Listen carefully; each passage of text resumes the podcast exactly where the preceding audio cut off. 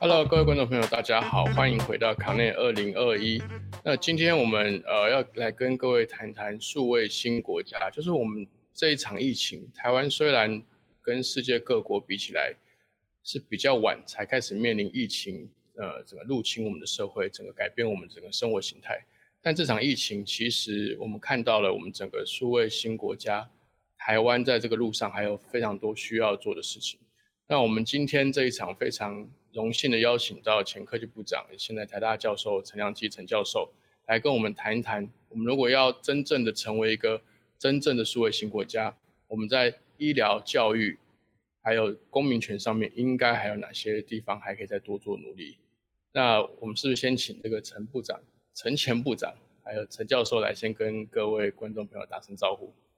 好，社长好，以及各位参加康内二零二一的伙伴们，大家线上好。是，那我是不是就叫你陈老师好了？叫以前叫部长比较习惯了。对，老师，我先跟你请教一下，因为其实我们呃这场疫情啊来的又快又急，虽然跟其他地方来比是比较晚来的。但是其实，呃，我们还是有点手忙脚乱。像我记得五月十七号开始停课的时候，那我两个小朋友那时候还是一年级跟三年级嘛。那个时候其实政府喊出来的这个口号跟事情方式是说停课但不停学，所以他整个教育的场域就从学校移到家里，然后也让每一个几乎每个家长都瞬间变成呃全科的代课老师，所以。我想要先请教老师的是说，在这个疫情的期间，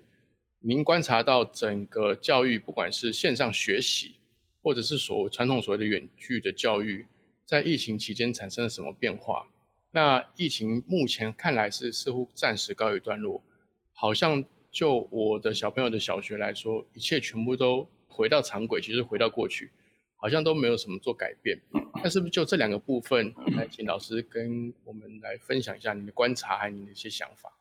好，我想这是一个很难得的机会啊。说说难得，就是说因为这个大的这种变化，几乎全民都在参与嘛，哈。对。那以前我们在做各种准备的时候，那个叫议席或者是模拟，通常是少数人可以参与。其实台湾这一波碰到的情况，在二零二零年初的时候，那时候整个政府的体系面对这一次的灾变是做了一些准备。那包括那时候大家应该清楚记得，在去年年初的时候，呃，买笔电几乎都订不到。那时候我在科技部，我们为了准备居家办公，那教育部为了做居家的这个教育的准备。那时候所有的笔电厂的电脑几乎都让我们几个重要的部位先把它订走了。那个时候是一阵的慌乱，那还只是为了准备。那到今年五月的时候，突然来的那么急促的这个病毒进入到我们社区感染的时候，那是真的是全部人都要一起动起来，就发现说想说要准备是比较简单，但真的逼自己所有的行为都要改变的时候，你就发现说。模拟的时候好像大家都觉得没问题，真正应变的时候其实是一定，呃，每一步都可能是有问题的。那那但这种改变就每一个人其实都会有点排斥，因为我们先天就是不喜欢改变，所以我们只有三个多会，然后很快我们的控制上相当得意，整个大家民众也都帮忙，那又下去了，那下去大家就会觉得哇，这个改变我我。要上网，我所有东西变得速度那么快，整个体制我也习惯说，那如果能够回到原来，可能大家比较习惯嘛，就干脆回到原来，这样就比较可惜一点。因为全世界在这两年来，呃，因为他们逃不过这些疫情在社区的这种散布，所以他们逼不得已就是已经创造出一套方式。像我们知道很多朋友都在美国嘛，那美国是从去年的。这个年初就开始封到现在，可是他们现在小学的上学已经非常有制度，而且他们的线上的这个操作也也变成小孩都很习惯。那我我觉得台湾还是应该尽可能在各个体系上面能够善用一些机制。那台湾的数位的能力很强嘛，那只是说我们以前这个数位的能力没有来冲撞这个系统，像教育系统本来就是。这个动能最巨大，但是也因为这样，它的它的转变是最慢的。那你一一稍微力量拉回去，它它就转回去。那医疗系统也刚好是最慢，所以这两个是最慢的系统，就会让这整个数位国家的的这种走向，其实受到一点影响了。那我觉得，如果说包括暴击或者一些我们推动数位的这些团体们，大家能够一起把这个机制去看看问题在哪里，让大家对改变的恐惧减少一点。我觉得台湾还是要善用这一波，跟世界比较同步一点，我们不要回到。老日子，那台湾因为是在一个岛国，所以我们自己封锁的很好，也会让我们自己对面对数位这种数位革命带来的冲击，会很放心的说，哎，好像还没有到我身上。那我们整个社会的演化会变慢，那到时候整个数位的世界在往前跑的时候，台湾作为一个要进入数位时代的国家，那个步调就就可能会变成是被全世界抛在后面，这个是呃必须要小心谨慎的地方。好，其实我觉得老师你讲的这我看法，我觉得台湾其实不是只是跟不上国外的这些趋势跟脚步，它也不是自成一格哦，它其实就是就是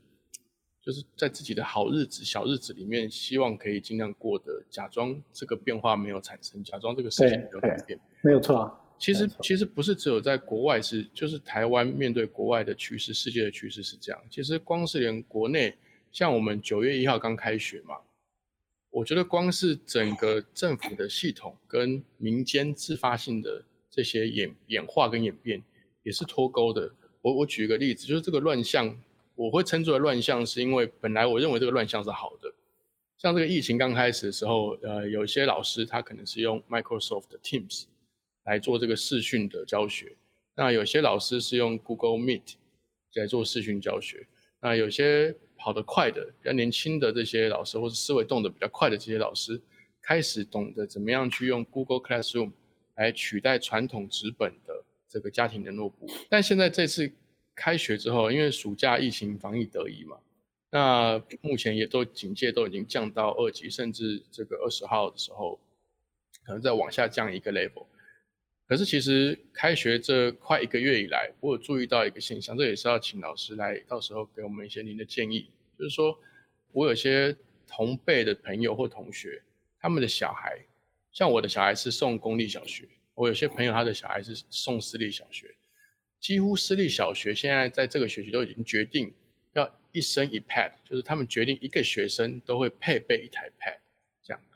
可是我们我会看到我的小朋友两个小孩都在公立小学，公立小学似乎除了他们的整个线上学习的机制退回到疫情开始扩散前的传统模式之外，似乎也没完全没有思考说整个教学模式或学习模式要以一个行动的 Pad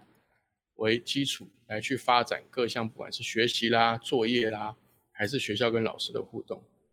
老师觉得这样子的一个数位落差。我们的政府应该要哪些配套措施，或是他们应该要用什么样的方式来思考，甚至是说，因为像我们数位发展部即将要在明年初揭牌成立嘛，这整个事情的推动到底应该是政委来负责，还是数位发展部要负责，还是经济部要负责，还是教育部要负责？呃，如果说以整个数位国家这个分工来讲，就是他所管辖的。还是应该有一些特定任务部会要负起这个责任啊。如果以教育来讲，当然就是说教育部是为主，虽然他用的是数位的工具嘛。那刚刚我们在讲这个的时候，我提到一个，就是说这个基本上就是一个演化论嘛。那我在提醒说，这个是数位革命的时代。那革命过程里面，就是说你革谁的命呢？当然是革不愿意演化，然后不愿意改变的这这个人的命嘛。那因为你一演化的过程，原有的种族是善用原来这些资源环境是有优势的，那你新的过来的时候，就代表掌握这新趋势、新能量的人要去打败现在有优势的，所以他原有优势的人，叫既得优势者，当然会尽量去抗拒，这个是没有办法。那如果以这个社会公权力来讲，当然就是教育就要维持一个公平性嘛，所以才会说部会要站出来让。每一个小孩，他在呃私立学校也好，在公立学校也好，甚至像我在偏乡来的，我我在数位转型就非常注意偏乡所受到的这个问题，其实是更为严重。那那这些就造成说，我们的人才在培育过程里面，其实是给他一个不对等的这个条件。那不对等条件，这是一个国家公权力必须要给每一个人民、每一个小孩他公平学习的机会。所以这个当然就是教育部要把这个环境把它建设出来。那至于说那些设备的问题，那时候在我们在推这个呃前瞻基础建设计划里面有一个数位建设，那时候就是要把这数位的基础建设拉上来嘛。那本来这个就是在有这个数位革命过程的时候，整个国家的基础建设才应该赶快上来啊。那教育部当时编列也是都是几百亿在编列，那台湾又是算数位大出国的国家嘛，哈，所以对于台湾要建设这些来讲，其实经费我觉得应该都不是问题，这是要不要做的问题啦。那条件上就是要把教育我们下一代，让他们变成是一个。数位国家原住民这个概念能够放到他们身上，让他们将来在跟全世界所有的国家竞争的时候，他作为一个现代的公民，他能够有那种能力跟全世界能够齐头的往前走，那这个才才是台湾的希望。是，那除了教育之外，其实在医疗的部分，刚刚呃老师前面有提到说，像教育啊、医疗啊，这两个都是既有的能量惯性比较强的领域。对，那我们其实也可以看到，说在疫情发生的期间，其实这个卫福部有推出暂时性的开放线上诊疗的这个机制，也就是说，它符合某些条件。其实本来大部分的所谓的病患去看医生，其实并不是每次都是那么紧急，每次都是那么 critical，很多都是回诊，很多都是复诊，很多都只是要在线上再跟医生了解一下这个状况，看看这个。疾病的状况有什么变化，甚至这个手术后的愈后状况怎么样？那在这一波这个疫情的这个冲击下，其实大家似乎对于智慧医疗或者是线上看诊的这整个机制的发展是呃更乐观的。可是，在同一个时间，我们也看到 IBM 它其实把它的 AI 的医疗的部门卖掉，然后 Google 其实也把它的这个 呃智慧医疗的团队给收起来了。但很矛盾的是，Google 同时它又它又非常看好整个东南亚远距医疗的发展。就是呃，就老师的观察来看，其实我觉得大家都有共识啊，就是 ICT 这个产业加上医疗这个产业，应该能够就像 ICT 这个产业加上汽车产业一样，能够创造出整个电动车、智慧车这个趋势。但是在整个医疗领域，这整个智慧化或是整个线上看诊的这个趋势。呃，老师怎么看这个整个的发展趋势？跟我们应该要注意有哪些陷阱或哪些挑战是这些科技巨头都过不去？但是我们也许应该要把握这个机会，可以好好掌握。对，我想医疗也当然也是一个非常呃，因为人命关天嘛，所以它的责任的负担其实是比较重。那因为比较重，在呃台湾这种社会里面，他也知道说你。你在政府机构，任何一个小问题都可以变成大问题嘛？任何一个本来不是太大的责任，啊，也在政治化以后，也变成是一个非常巨大的责任。所以，因为这样对系统的改变，那对对这个政府的官员来讲，都是一个很大的压力啊。所以，医疗体系当然也是，因为任何一个医疗的状况出问题，就是这个可以上达部长以上。我们那时候开放的，虽然因应疫情所开放的远距医疗，很多人也讲说，好像看起来是半套而已嘛，它就是真正看着那个过程，但是你要取药还有相关的程序，都还要再跑一趟医院。对，所以这跟国外现在在推的这种真正的远距医疗，其实是差距很大了。是，那那国外现在真的是数位革命的动作非常快哈。那我自己因为也常，我想这个。呃，看那个我们所有的伙伴也都对这种创新新创很了解嘛，哈。这两年，二零二零跟二零二一年，在几个重要的指标，特别是所谓投资的指标来看的话，三分之以上的经费都是跑到这种数位医疗去。是，呃，那所以那个方面的需求看起来是市场底面非常大哈，而且很多这个数位医疗都一直强调说，以前的医疗是以医院为中心。那现代科技可以帮助真正你要做健康照护、要做医疗的时候，可以逐步变成是以啊病人为中心，就是真正回到以人为本。那是因为科技可以带到这个病人的身上，那医生或者医院其实透过这些科技可以把人所有的信息就在他的啊数据的研判上面，它可以做很多的医疗的准备，那就节省说你真正人这样人来人往的这个过程。那这个是国外已经都在进行，那国内还是迁就，就是说这个责任归属的问题啊。那我我我也看到我们现在有一些不错的这个，不管是新创或或者是前一波这种远距医疗开设的时候，你看很多的公司立刻把远距医疗的系统，或者是远距照护的系统，或者是医院的监控系统，国内其实都做得非常好。那有一些医院也就逐步去导入。我觉得政府可以站在比较后面没有关系，但是应该站在说保护这些比较快速导入数位医疗这些医疗验手，尤其有一些势力可能跑得更快。那在法规上面可以让他们比较多的开放跟弹性。那这样的话，一就是让呃慢慢有一些人了解说使用这个呃数位医疗的好处以后，那对。反对改变，以及说会把这个责任无限上纲的这样的一个体认，慢慢的调整，那整个国家才能够往说跟国外在做这种数位医疗一致的这个条件往前走。那另外，我我也觉得说，刚社长也提到，台湾的产业我们还是比较集中在 ICT 嘛，那尤其是大量集中在半导体产业上面。那我也讲过几次说，呃，一个是半导体产业，它真正在全世界的这种领先程度。可能就是摩尔定律走到十年内一定要适当的转型嘛哈。另外就是说台湾的自然资源以及我们现在对环境保护的这个要求，我们不太可能再用台湾少很少量的自然资源，然后要去背负全世界做某些 component 的责任。我们还是要回到说，我所有的产业的发展应该是以照顾两千三百万人的福祉。而不是照顾某一个产业变世界第一哦，这个这个观念要去调整。那这时候我们再把 ICT 在应用端的一些有利有价值的部分移转，其中最有利的当然就是数位医疗是这一块。所以这两个应该适当让它能够呃自然的在未来的十年内，你不要说一两年要改，但是我们可以用十年为为这个我们的 milestone，然后慢慢去调整，让我们。做十年，每年一次的好好的演化，十年后我们自然是我们的下一代或者年轻人就有办法可以 catch up。那这个我觉得是呃比较对的方向。是老师，你刚刚有提到说，其实全球的这些创投或者这些投资新创的资金有三分之一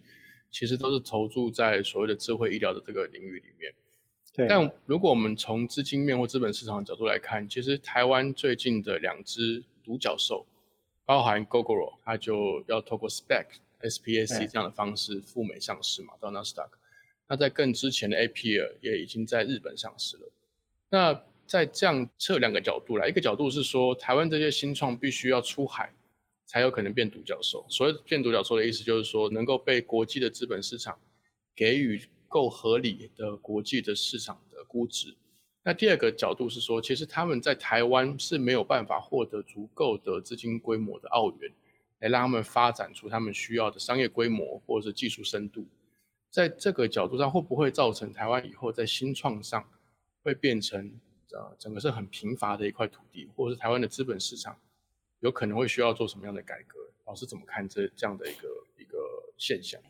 对，我觉得这可能要从应用面来讲哈，是，就是台湾的产业强的，其实我们是挂在一个世界供应链上面的某一些环节，哦，比如说以半导体为例，其实半导体一般人是真的搞不清楚半导体是什么东西嘛，对，因为它是跟一般使用者没有直接关系，那所以我们一般使用者看的所谓的品牌，都是看跟使用者相关的产品或者服务的提供者，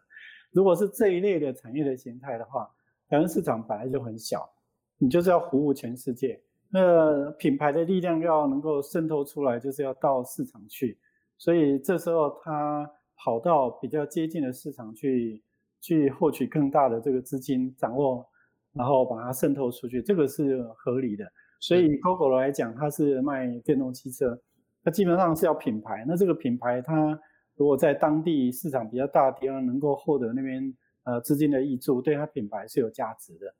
那 A P L 其实它某种程度，它的客户它是比较是 B to B 嘛，哈，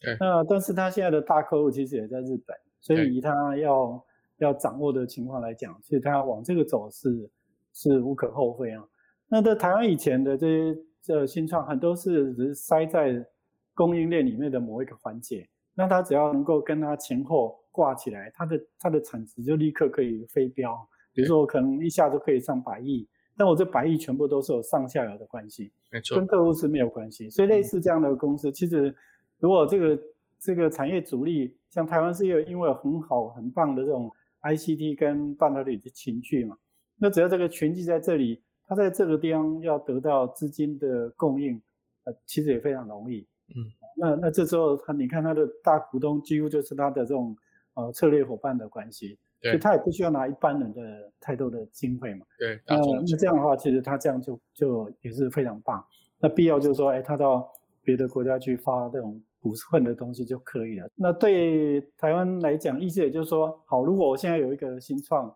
我我要做的是 B to C。那我要打的是某一个特定的市场，那这个就要看说台湾市场它起来的贡献度多少。如果贡献度占的比例其实不高，那它在海外有一些大市场，那那市场占它公司的比例可能还更高。它可以考量说这个资金的呃这种募资的情况，对它公司的成长啊比较有利的是哪一种？所以我觉得应该产业作战嘛，就是不要拘泥同一个战法。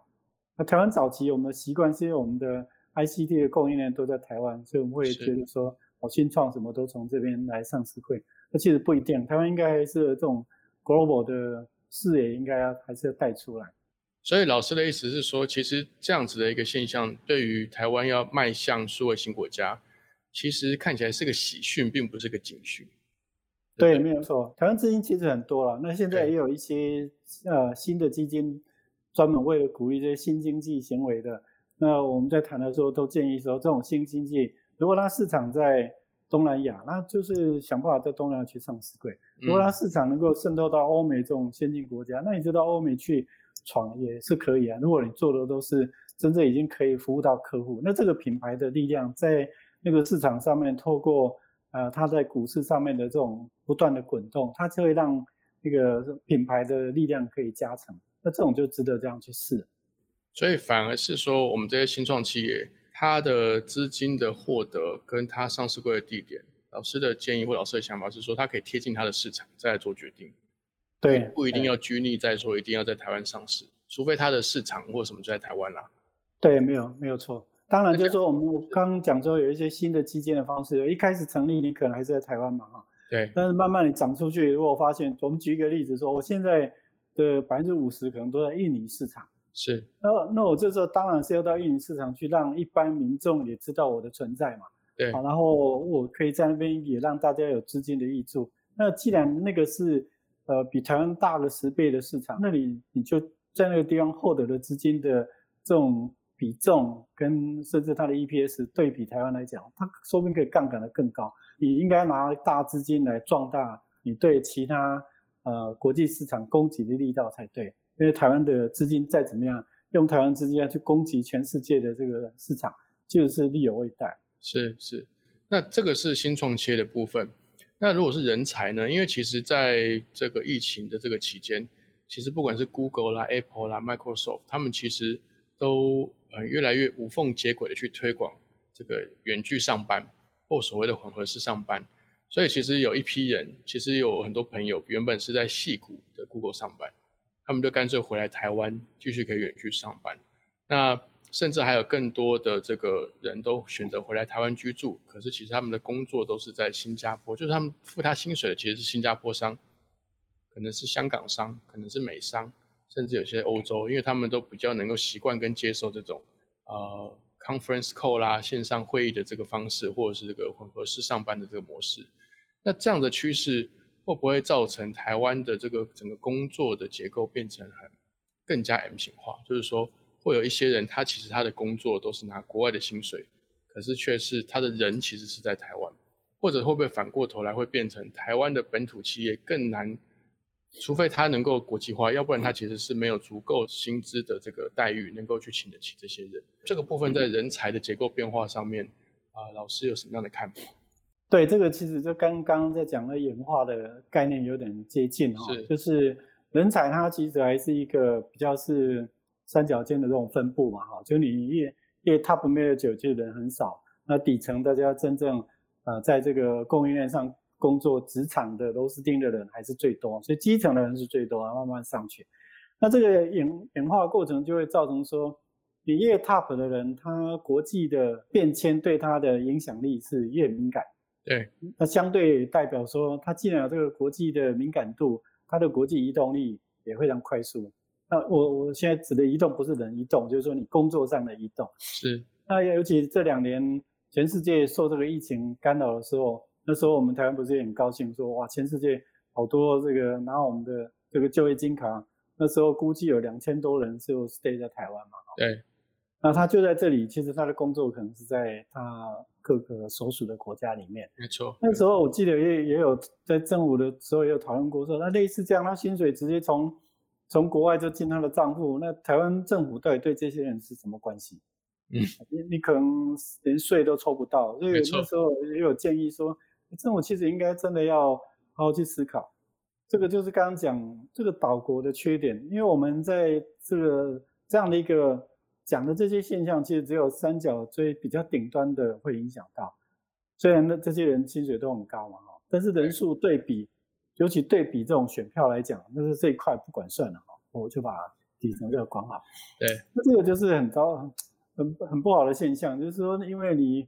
你是有点倒回去，我只要守住基层这一块，那我的政治就可以稳固啊，哈。但是你就会让这个演化的力道一直没办法渗透进来。那就很麻烦，就是说，那整个全世界都跑得非常快的时候，这厉害的人，他宁愿跟国外找个工作，在台湾做啊，他家庭都在这里照顾好好。那现在确实很多的公司是允许这样子。嗯。那那时候疫情严重的时候，其实很多的人回到台湾，他是在美国做事啊。对。他唯一的不方便只是说，有时候他要开会，他必须日夜颠倒。那这个好像也还好。对对，除了这个，他只要可以接受，几乎什么都难不倒。所以这也是，这就要回到教育。就说我们的教育如果还是以培养基层为想法，而不是要培养更多的精英的想法的话，那就会让这个所有的市政考量就是稳住就好了，稳住我挣钱也稳住，那反正我就是这这些人跟我无关了，所以有点把这个自动这样切割，那这个其实是这个是不太好了，但是。这就回到说，我们这一次看那个另外一个议题，就公民权的问题啊，对，没有错。或者说数位国家，那数位国家，那国家定义很清楚，本来是要领土才叫国家嘛，哈，那人民嘛。那我台湾既然是个岛国，反正我这个领土是很有保护性嘛，所以我不要到数位去，我这块保护的很好啊。那我人民反正我基层的人永远比较多啊，所以你跑数位国家的人，这些人，嗯，就是那这一群人，我如果不太 care，我只要网络声音。不太干扰到我的施政，那也没有关系啊。所以我觉得这会造成那个，就那个动能就不够，改变的动能再怎么样就不够，因为你受这个岛国的保护。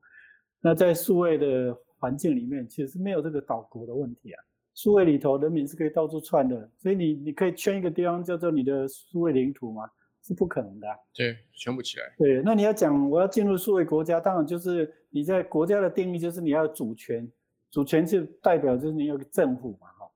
那如果说好，台湾要作为一个数位国家，那我们现在在数位的主权跟政府到底做了什么事，帮助这个数位人民做了什么事？嗯，如果没有，那你怎么称为一个国家？因为你这时候你并没有你效忠的这些数位的人民在。对对，因为不要说他政府做了什么事，我觉得其实我们看这疫情期间，呃，各个产业都被逼得要往前跳一步。虽然可能疫情稍缓，他们可能会跳三步退两步，或跳五步退三步，这个都是很常见的。可是其实反而我们看在整个政治，不管是直接民主或者整个政治运作的这个领域，我们本来应该在暑假有个公投的。其实其实整个中选会或整个国家，它反而没有来得及去准备去做线上投票或是网络投票，它反而就把整个公投往后延延到今年年底。甚至对于整个在呃推动网络投票，或者是透过数位工具来做身份认证投票的机制上面，就我看来是采取一个保守而且回避的态度。台湾的这个民主价值是跟对岸或者在世界上面是非常独特的一个一个体制跟一个社会体制。老师作为这个前部长，曾经也在体制内服务过，是怎么看台湾这个公民权在这个疫情这段期间是进步了呢，还是退步的？这个应该分两个方面来讲。是，我我觉得第一个就是说，那时候这个担任部长的期间，我跑了很多的国家，那特别是欧洲，像呃英美华德啊哈这些国家，那那我我应该还是第一个到英国国会去做公听会的部长。那时候英国国会非常礼意。那我觉得他们对台湾的礼意还是着眼在说，经过这一阵，他们对台湾。在自由民主的这个价值投入跟费心哦，其实非常的敬佩。所以台湾能够让世界尊敬的，我想自由民主是一个不可放弃，而且是我们的价值啊哈。不过我刚刚说这要分两方面，就是现在我们面对病毒，某种程度我们现在算是作战时期啦，嗯，所以在作战的时间，就说呃，讲到公民权会不会被限收，确实没有错。你作战的时候，当然有些公民权利会被限收。那还有就是作战的过程里面，大家都没想到这个战役会延长那么久了。本来应该病毒就是说你可能一段时间就结束了，然后所以我们现在等于是还在两年这个抗战过程里面。那也因为这样，我们原本大家一起只是说很快就会过去，所以就跟刚刚在谈教育一样，大家觉得说，哎，等这个战争结束啊，全部都可以回到以往的方式。所以对对，要跨出那一步，虽然有准备，可是有点做个样子吧，哦，因为大家都期待赶快的未来。那我觉得这个心态要先改变，然后才有办法说让大家去讨论，或或者现在战争时期，你要求公民权，这个某种程度是大家现在会受一些限制嘛？比如说，那怎么可以政府要求出门一定要戴口罩？这是我的公民权啊。那现在是因为作战没有办法。所以，我我觉得应该讲的还是说，台湾，我们觉得以前是比较安逸，所以对这些呃快速变动的准备，我们相对就比较慢。所以我们要怎么去推广这些公民，怎么做说明，这个准备就是真的来不及。那应该说，这整个体制，我们对数位转型就是准备不够嘛。那业界当然跑得比较快啊，因为业界。尤其是做国际市场的业界，你不跟着国际国际跑，你自自己就断掉自己的生命了嘛。对，所以他当然就会跑得比较快。但是我们在整个政钱跟机构里面，就是只要在台湾这边可以维安就好了。所以这种有点类似维安的心态，那这可能透过一些各种社会教育，让大家觉得说，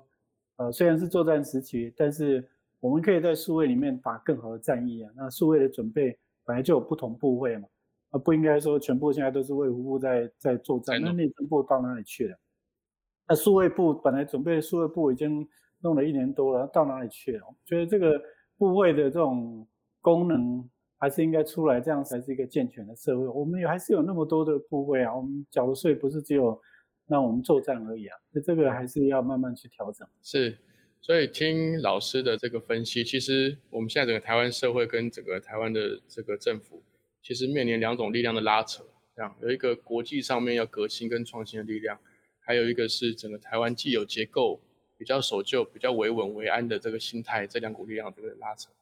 今天时间的关系，还是非常谢谢这个陈前部长，还有我们的陈老师陈良基教授在线上跟我们谈的这个关于教育、医疗，还有整个公民权的发展。希望我们在迈向数位新国家的路上，真的不要浪费了这一场危机。让不管是社会面，还是整个公民面，还是整个政府，甚至这个学校，整个都可以好好的去面对这个问题，思考我们可以掌握的机会。再次谢谢陈老师在线上跟我们聊这半小时，也谢谢各位观众的参与。我们很快在线上再见，谢谢。谢